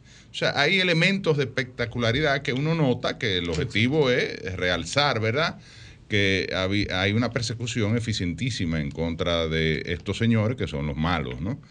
Eh, Y después las causas, bueno, si se dan, se dieron y si se condenaron, no, y si eran inocentes, pues bueno, no importa. Ya eso se pierde en el tiempo, quizás en 3, 4, 5 años, a veces más.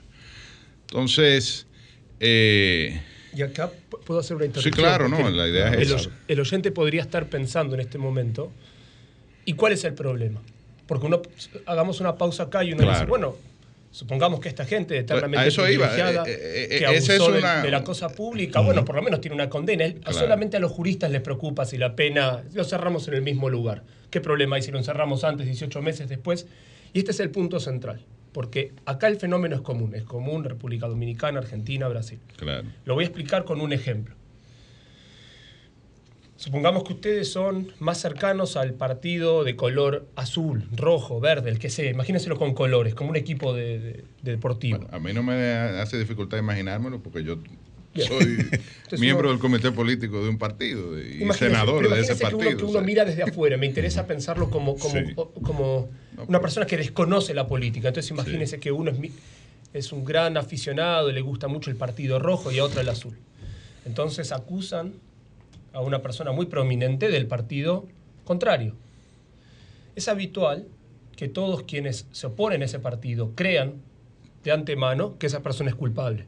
Seguro de algo, de algo es culpable. No, solo, no solo que lo creen, pues les conviene que sea culpable. Pero, Entienden que les conviene. Les conviene. ideal, les culpable, claro, ideal. Pero imagínense también el, votante, ¿no? El votante que en la mesa familiar discuten en una comida y la mitad de la familia es de un partido y la mitad de otro, y un día acusan al al líder del partido contrario, no le dice a su tío, mira, viste que era un corrupto, el que te gusta. Además, eh, en sentido general, eh, todos los políticos, eh, que es parte de, la discusión, todos los políticos somos corruptos, es decir, esa es la premisa de la que parte la mayoría de la población y, entonces y hay un descreimiento de la clase política, de los políticos, de los el que partidos. Es acusado es más culpable. Es decir, eh, que es no, a ese, lo agarraron. A ese lo agarraron. Entonces lo atraparon. Ese es el punto. Ese es el punto. Entonces, ahora llegamos al momento de la condena. Y la condena dice, o el momento de la decisión final puede ser condena o absolución. Un poder judicial que opera de esta manera, uno podría decir da lo mismo, usualmente se ha estudiado esto y pasa lo siguiente. Cuando absuelve, todo el que creía que era culpable ahora solamente piensa que el Poder Judicial es corrupto y garantiza la impunidad. se traslada. Y todo el que creía que era inocente dice, ahora ha quedado demostrado. Si lo declaran culpable, toda persona que creía que era culpable dice, ahora quedó demostrado, y toda persona que creía que era inocente cree que es un acto de eh, persecución política. Se dio, ante el poder. O sea que al final nada. No sirve de nada, solamente sirve para profundizar la disputa y la desconfianza del pueblo. Uno lo que necesita, y este es el punto donde más nos acercamos con Marcos, cuando Marcos y yo discutíamos esto, y vamos a las causas concretas, hay causas en las que yo creo que Juan Pérez es culpable y él cree que no, muchas causas en las que creemos que falsamente fueron acusados y muchas en las que creemos todos, ambos, que son culpables. Tenemos algunos puntos de disonancia, pero ambos tenemos una preocupación gigantesca porque ni los inocentes ni los culpables nunca van a encontrar seguridad jurídica, ni paz, ni el pueblo va a saber quién es bueno y quién es malo cuando operamos de esta manera tan brutal. Sí, sí, no hay garantía. Ahora, ¿qué, ¿qué consecuencia tiene esta, este fenómeno, viéndolo como un fenómeno, ¿no? esta criminalización de la política, en lo que es eh, eh, la administración pública? Puedo decirte tres muy rápido, muy, muy precisas, y le doy la palabra a Marcos, pero en un segundo tres. La primera, y esto es un dato, en la Argentina la desconfianza en las instituciones públicas crece día a día, especialmente en el Poder Judicial. Y eso tiene muchas otras consecuencias, como que la gente no somete las decisiones de su vida a un poder mm. deslegitimado. Como digo, cuando condena, condena lo que igual era obvio, para un grupo de gente condena a un inocente, y cuando absuelve solamente es impunidad, entonces gran descredibilidad. Y luego dos o tres que son, las habíamos anticipado hace unos años, creo que tuvimos suerte o lo logramos ver, y por desgracia pareciera que es así la primera, los mejores políticos o la gente que tiene más para perder no quiere participar. Entonces imagínense que una persona viene del sector privado, tiene una enorme trayectoria y le ofrecen participar en política. Y nota que todos están siendo acusados y que nunca limpian su nombre. Dice, entonces no. O sea, el que tiene algo que perder... Prefiere no estar. Prefiere no, estar. o estar en cargos donde no aparezca, o si participa, ahí viene el otro fenómeno que anticipamos, prefiere no firmar nada y no hacer nada. Y hay una gran tendencia a no decidir, porque rara vez hay condenas por omisión. Entonces, si, se, si pasa algo por omisión, no es grave, el problema es actuar. Entonces, se crean gobiernos inmóviles, No, gobiernos y- que prefieren no hacer ese nada. es el famoso caballo de estatua, ¿no? Eh, no te caga, pero no va a ningún lado. Exactamente. Caballo de estatua. Ese era, eh, eh, eh, ese era, eh, le decían así a Macri, ¿no? Eh, a los radicales en general. A los radicales. Nos dicen así. muy Ah. bien reconocido. Es una gran calumnia de estos peronistas, pero. Tú sabes, tú sabes, tú sabes que eh, donde hay dos argentinos hay, siempre hay uno que cree una cosa y el otro otra. Eh, siempre. Dice Sí. toda, toda agrupación de argentinos es divisible por dos. Ahora, yo- matemático. Preguntarle un poco eh, quizás a Marco, pero pareciera entonces que favorecemos la impunidad, ¿no? ¿O no? Porque la corrupción existe, ¿cómo atacarla, no? Eh, o, o cuál Bueno. sería el- el- el- la solución desde el punto de vista de vamos a combatir la corrupción, eh, vamos a, a desentar la cosa pública, vamos a desterrar la impunidad o a, o a combatirla, ¿no? Eh, pero como lo hemos hecho hasta ahora, parece que no es la vía, ¿no? Porque viola derechos fundamentales, eh, ha afectado la- las instituciones eh, del sistema, el, ya el Poder Judicial, eh, ha afectado la, eficiencia de la administración pública porque la gente no quiere participar, o ha generado eh, funcionarios que no se atreven a hacer nada. Entonces, ¿cómo hacerlo?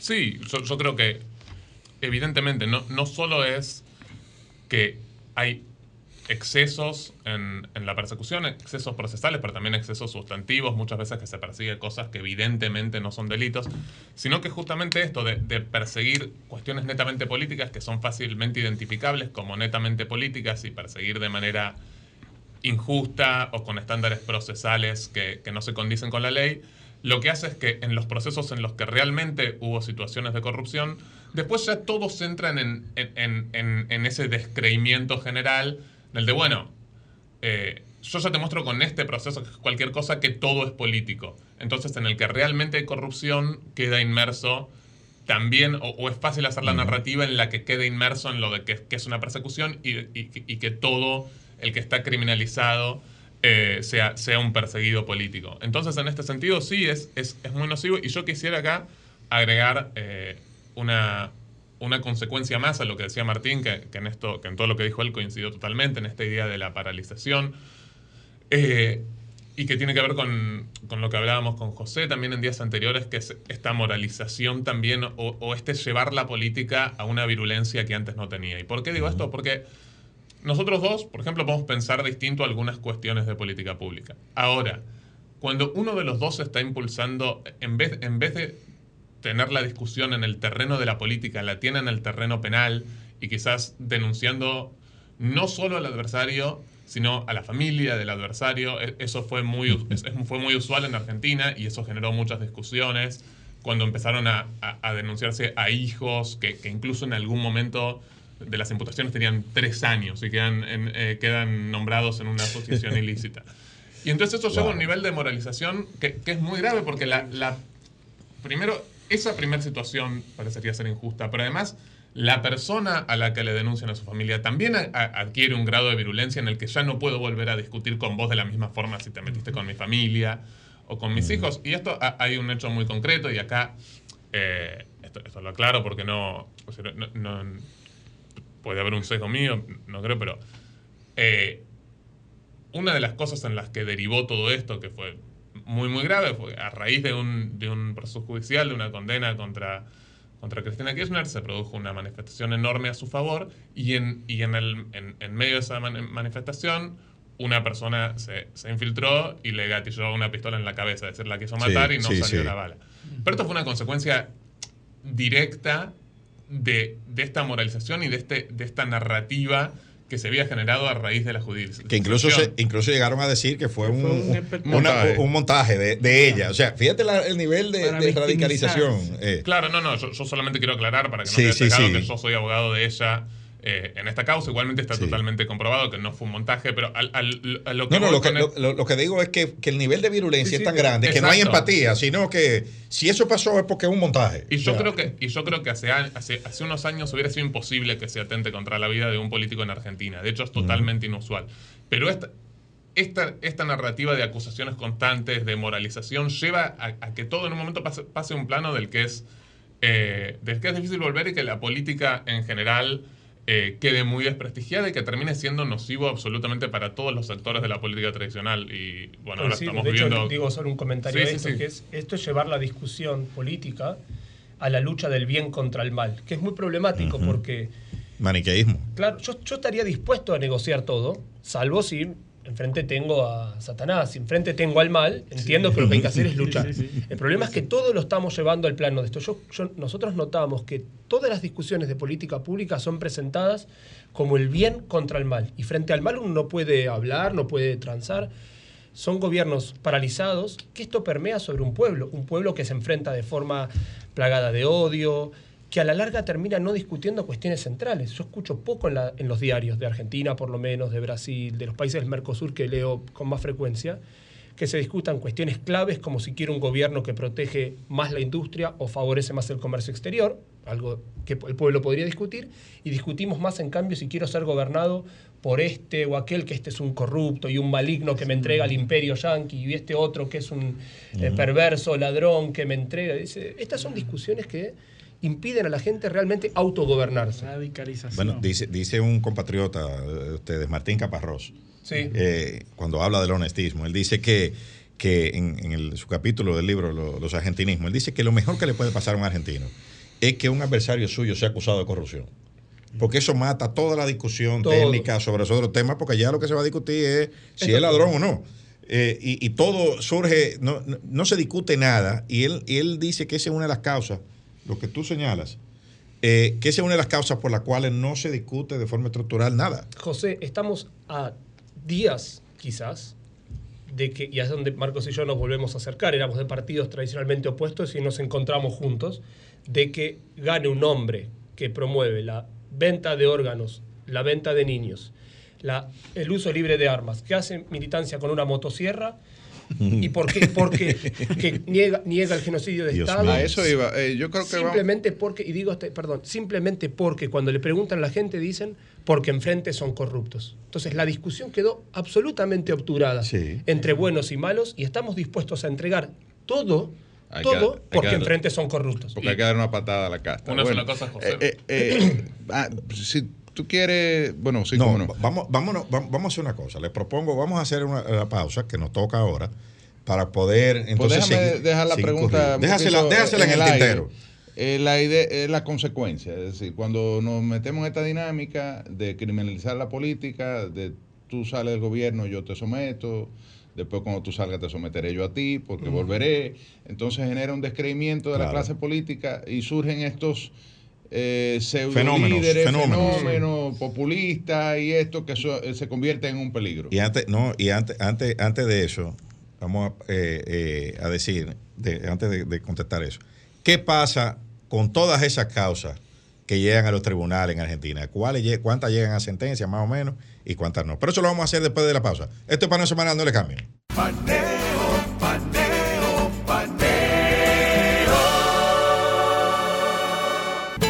Continuamos en Paneo Semanal por esta Sol 106.5 FM, también en YouTube, en nuestro canal Paneo Semanal y en el canal de RCC Media y en nuestras redes sociales Paneo Semanal. Bueno, entonces, dejamos dos cuestiones en el tintero. Sí.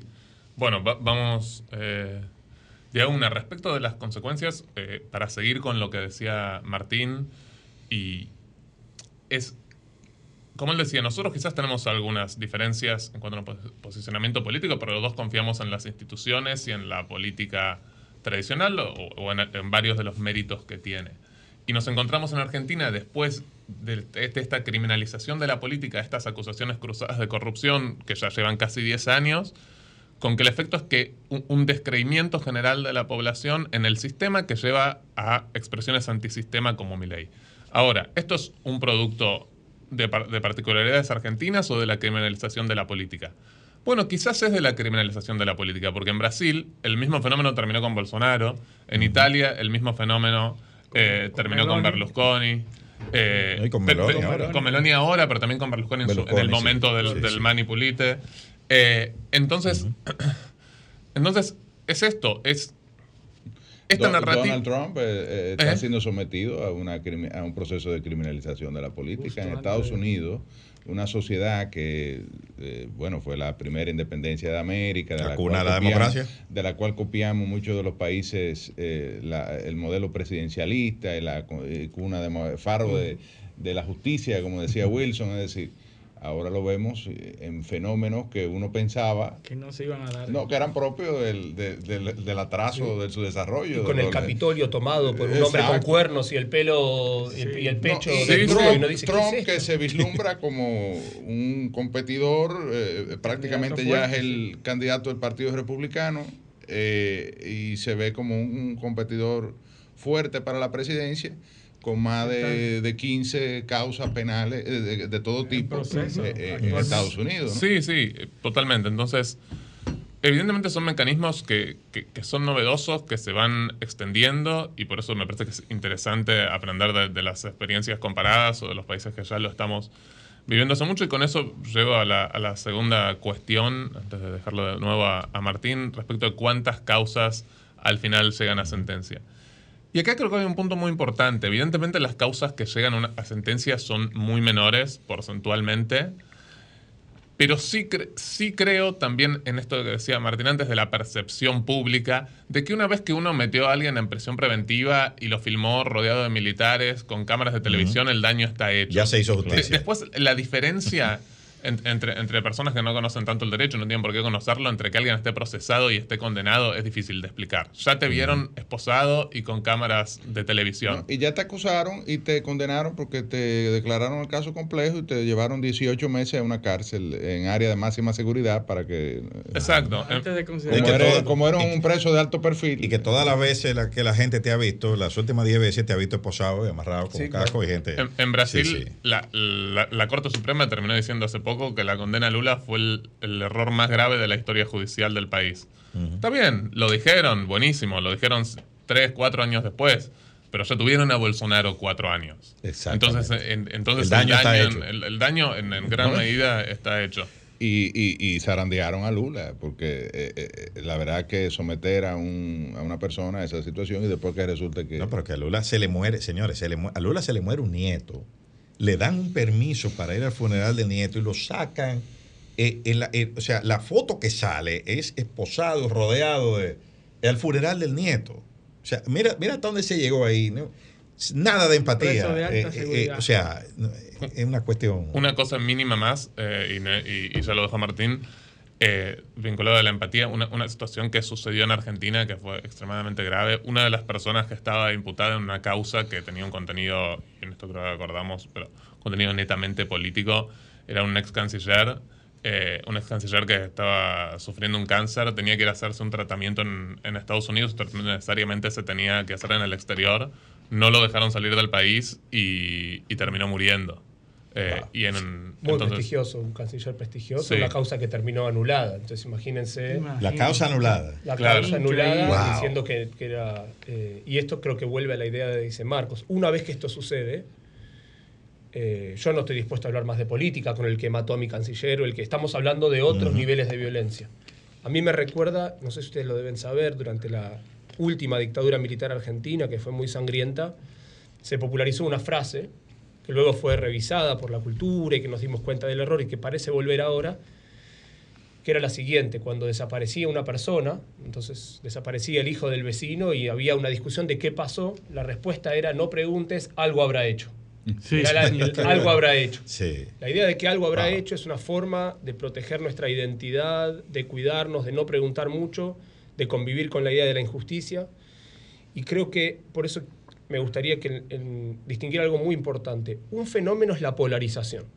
Nuestras sociedades se están polarizando, producto de las redes sociales, producto de discursos del odio. Y luego viene el rol del Poder Judicial en esta polarización.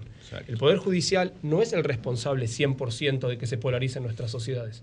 Sin embargo, en vez de contribuir a despolarizarlas, a traer tranquilidad, en general se monta en campañas de espectacularidad, de marketing, de aumento. Lo el único comentario que sí diré sobre la política actual, que lo desconozco en gran medida, estuve impactado, por ejemplo, por los nombres que utilizan en las causas. Esos nombres, eh, aun si cada acusado fuera culpable, si todo fuera cierto, parece responder más a una campaña de marketing publicitaria eh, que a la larga aumenta el sentido espectacular y el sentido de odio y de oposición. Porque si los acusados fueran culpables, todavía quedaría, y lógicamente, un partido plagado de gente honesta, idónea. Ahora, si estamos hablando de tentáculos que permean, que toman todo un partido, bueno, evidentemente, y esto lo noto en Argentina también, en la forma en cómo terminó, ¿por qué aparece Milei? Que es la pregunta. Milei aparece no porque sea culpable Macri o Cristina Kirchner,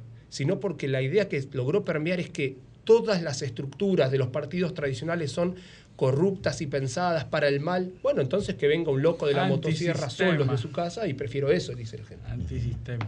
Que habla, con, que habla con su perro. Que, con el perro muerto. Sí, con el perro muerto. A través de un medium, dicho por él. Entonces, la gente dice, bueno, por lo menos no roba.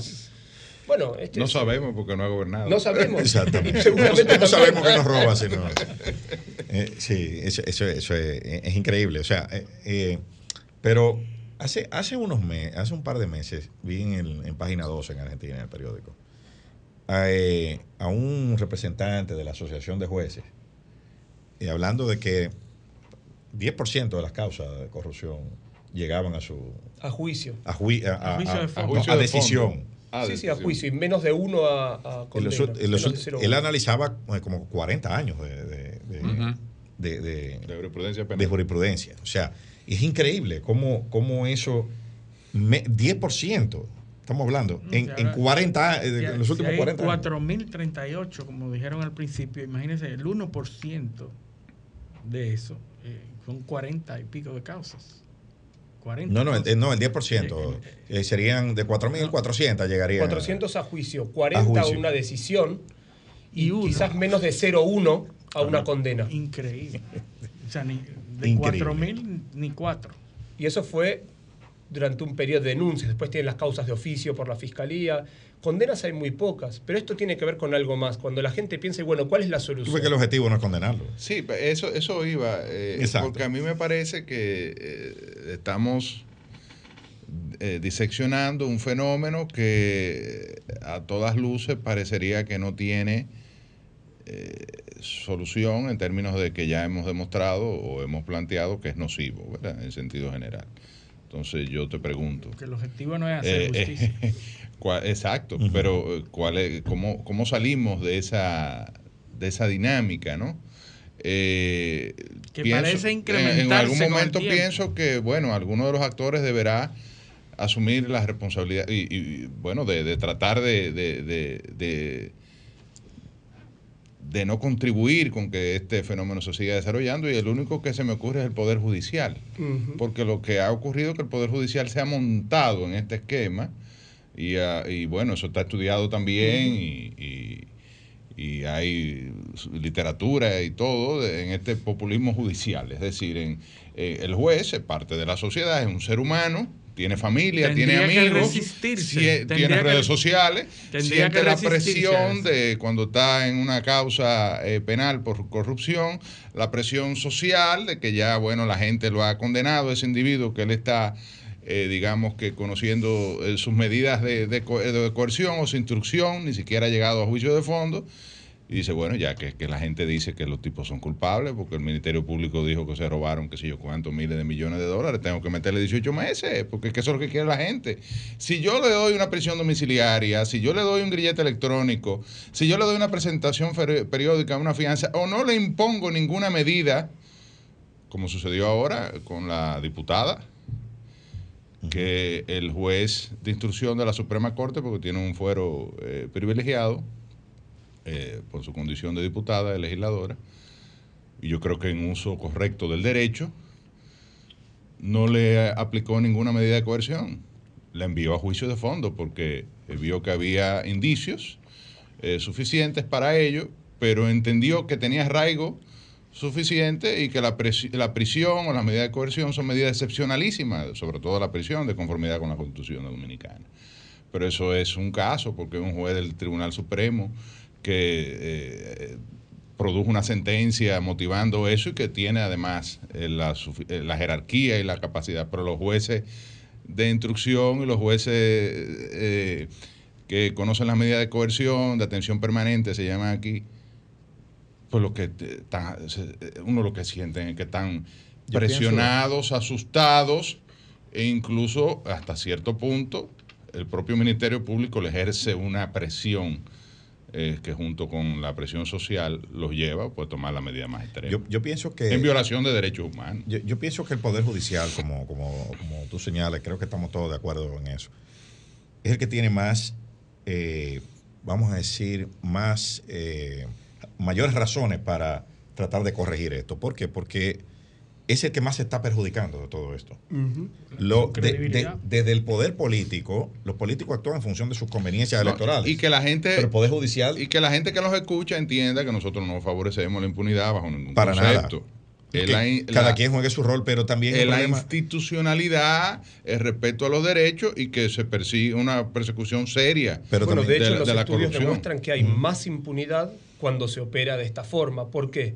Porque un poder judicial con la capacidad para condenar a un político popular, un tipo famoso, una persona prestigiosa, solamente puede hacerlo cuando el poder judicial en sí mismo es creíble y ha construido esta legitimidad. Correcto. En la medida que el Poder Judicial opera de forma desatada, es un Poder Judicial que se encuentra permanentemente en la situación en la que avanza y no condena porque se da cuenta que no tiene la fuerza para hacerlo. Entonces acá hay una frase muy interesante que es, los jueces operan con la obligación de ser exitosos. Quiere decir, no inicies lo que no podés ganar. Uno sabe, esto mismo lo entiende cualquier soberano. La soberanía, y pueden aplicarlo incluso a la vida familiar, un padre respecto a un hijo o un jefe en una empresa. Uno sabe que permanentemente hay desvíos respecto a las reglas, todos los días, y entiende que no puede castigar ni el 100%, porque es un sistema de coerción o de control insoportable, ni el 0%, porque en el 0% es la anomia, la anarquía. Y entonces uno elige y dice, tengo la capacidad para con mucha seriedad conducir un proceso contra él, demostrar que seré implacable y enseñar a través del ejemplo que esto no se puede. Correcto. Si en cambio inicio Así una es. persecución descontrolada, al menos la consecuencia que se vio en Argentina, en Brasil, en Perú, en Chile, en Ecuador, son procesos que dañan a la clase política, que no condenan a nadie, que no le demuestran cuando condeno a uno esporádicamente, le enseñan a la sociedad que ese de verdad era culpable, que cuando absuelven tampoco limpian la imagen del que era inocente. Son procesos que a la larga dañan al propio Poder Judicial. ¿Cuál es la solución? Elegir, conducirlos con racionalidad, con seriedad, fuera de las reglas de la política. El Congreso y la Presidencia pueden jugar con reglas políticas, de campaña pública, de marketing. El Poder Judicial no. Estamos obligados a ser aburridos, exacto. a ser lentos, a hablar despacio. Tenemos otros tiempos. No podemos sumarnos al mismo. y otras mecánicas de toma de decisiones, sobre todo. Exactamente. Plagadas de reglas epistémicas es. que demuestran que somos neutrales. En derecho, el, el procedimiento es más importante que el resultado muchas veces. Absolutamente. Sí, yo quería eh, poner un matiz ahí a lo que comentaban José y, y Martín. Me parece que el, coincido con el, que el rol del Poder Judicial es fundamental y que tiene mucho que perder, pero algo muy interesante que se está viendo en Argentina es que los sectores políticos tradicionales también ante la emergencia de, de Milei y, y de estas narrativas antisistema que se llevan puesta a toda la política en general, se dieron cuenta que ellos también tienen mucho que perder en esta retórica de acusar al otro de corrupto y que lo que está en juego, que al final no vas a terminar venciendo al otro, sino que lo vas a terminar arrastrando con vos hacia, hacia el ostracismo. Y en los últimos días, eh, así como Martín y yo, eh, ahora estamos de acuerdo en, en- en un montón de cosas. eh, igual tampoco estamos en desacuerdo en tantas cosas, aclaro, porque si no parece, pero, pero como ahora encontramos un, un espacio común, incluso personas que estaban en lugares antagónicos en, en- en años anteriores y denunciándose entre ellas de corrupción, ahora, ante el surgimiento de mi ley, empiezan a decir, quizás lo que hicimos fue desproporcionado. Y desde el lado del kirchnerismo eh, eh, se, se está,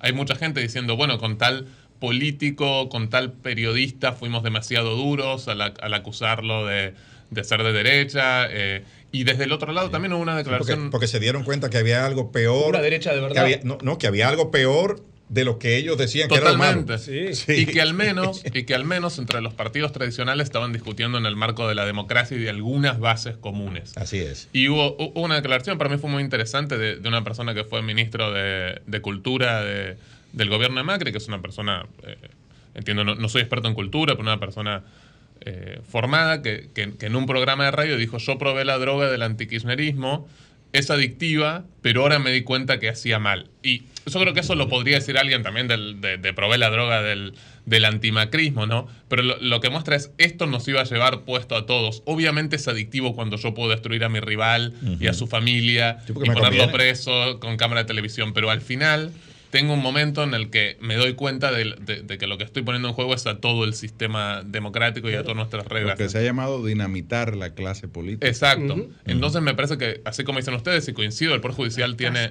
tiene mucho que perder, pero la política también tiene mucho que perder eh, operando de, de, esta forma. Sí, sí, no, eh, eh, evidentemente pierden todos. Ahora, el, quien tiene la, la, el, el, que jugarse la faja aquí porque en Argentina hay una coyuntura especial, es el sistema versus el antisistema.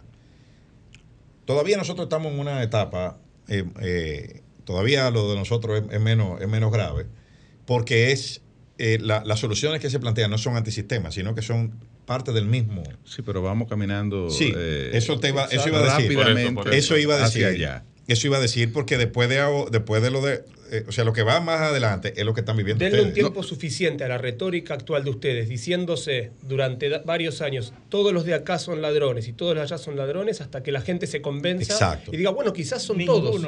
Y aparezca un nuevo. Uh -huh. Pueden pasar dos fenómenos. O la gente cree que nadie, y entonces se normaliza la corrupción y todo está permitido, o la uh -huh. gente cree que todos.